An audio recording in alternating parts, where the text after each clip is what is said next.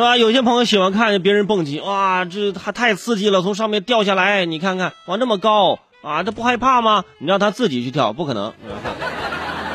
但是我告诉各位，那现在呢，有一项很好的工作给大家介绍一下，有可能，哎，你就可以啊，月入过万啊，那过两万都不是什么太大问题，那就是蹦极的陪跳员。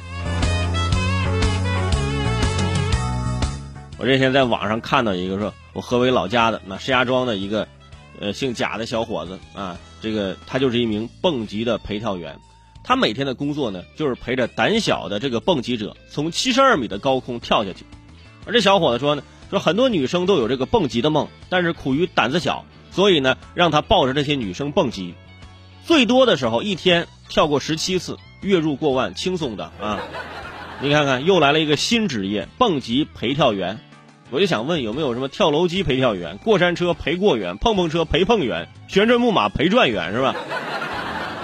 有人问干这种职业有要求吗？我总结一下，哎，要求也是有的，你必须得长得帅，是不是？不然你陪人家玩过山车，玩的时候没吐啊，一下车看到你脸吐了，就是，这就证明你陪玩陪的不成功。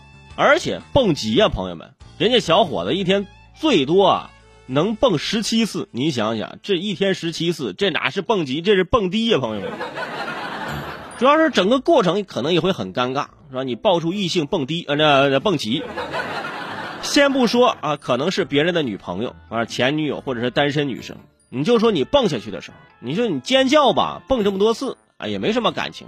你说你不尖叫吧，感觉自己也是一个没有感情的机器，是吧？这图啥？人家女生还不如抱个毛绒娃娃呢。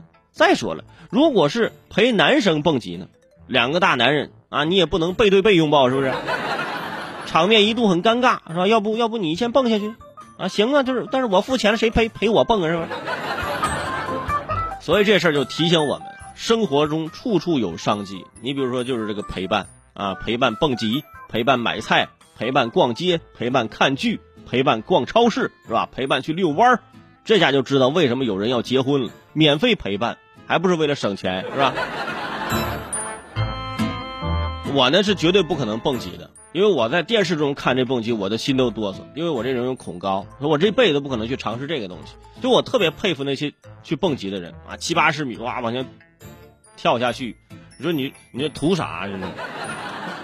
我当然了，我的听众当中肯定有很多朋友是蹦过去的啊，能不能给我描述一下你蹦极的感受啊？让我就是闭着眼可以想象一下那个画面哈，想象一下，我这现在声音就有点哆嗦。